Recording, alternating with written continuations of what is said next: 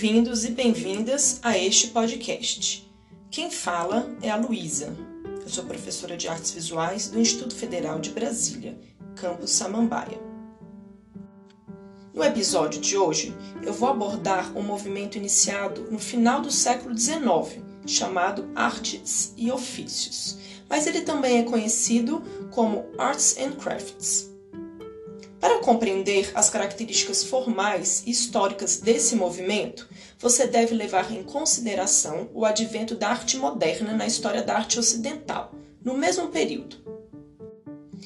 São comuns as tendências modernas à busca por diminuir a distância entre a arte erudita ou a chamada arte maior, a exemplo da arquitetura, pintura e escultura, das artes menores, ou seja, as artes aplicadas aos diversos campos da produção econômica, como a construção civil, a decoração, o mobiliário, o design de produtos, entre outros.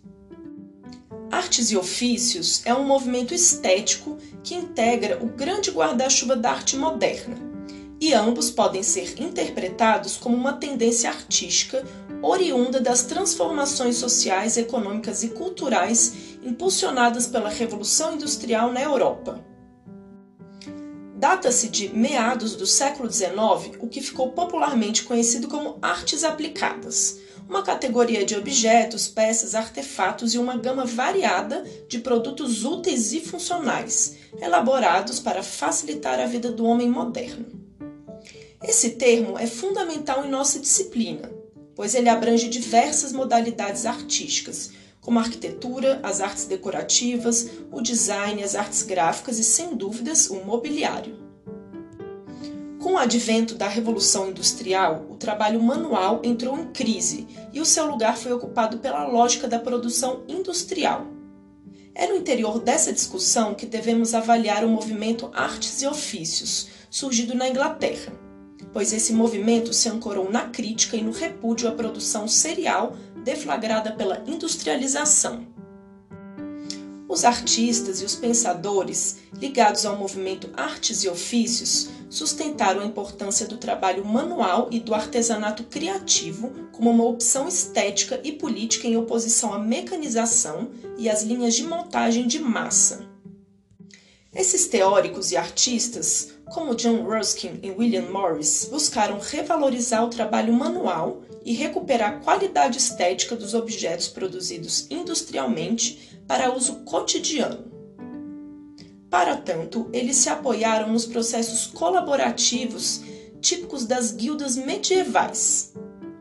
As guildas eram uma espécie de corporação de ofício surgidas na Idade Média para regulamentar as profissões, o processo produtivo artesanal, bem como garantir a qualidade e a técnica da manufatura, comandada sempre por um mestre de ofício. As guildas abarcavam diversas atividades profissionais da época, entre elas os alfaiates, os sapateiros, ferreiros, artesãos, comerciantes, pintores, para citar alguns exemplos.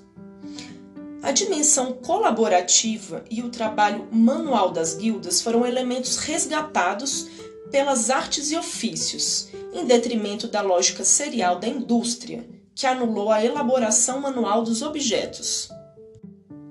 Vale lembrar que até o período do Renascimento, ali por volta do final do século XV, não havia diferença entre artes maiores, belas artes ou arte erudita, das chamadas artes menores, artesanato ou arte popular. Segundo o crítico de arte brasileiro, Mário Pedrosa, foi a partir do Renascimento que ocorreu a ruptura entre arte popular e arte culta.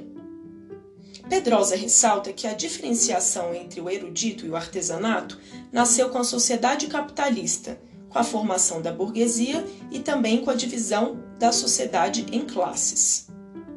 Essa cisão reforçou o rebaixamento da arte popular, e assim o artista não era mais visto como um criador, mas como um mero artesão sem qualificação. A partir do Renascimento, a burguesia nascente tornou-se a principal consumidora de arte, gerando um valor de distinção cultural e social por meio da categoria arte erudita, cujas obras apenas iniciados e especialistas saberiam apreciar. As classes populares restariam o artesanato e o saber manual, de baixo valor. E é exatamente esse saber manual, advindo do artesanato, que os artistas ligados ao movimento Artes e Ofícios buscaram recuperar, por meio da produção de tecidos estampados feitos à mão, os trabalhos gráficos de editoração popular, tapeçarias, móveis e estofados, todos elaborados pelo povo e para o consumo do povo, conferindo um valor estético ao trabalho desqualificado da indústria. Para compreender visualmente os principais elementos do movimento Artes e Ofícios, não deixe de ver as imagens que estão disponíveis nos slides, lá na minha sala do Moodle. Até o próximo episódio.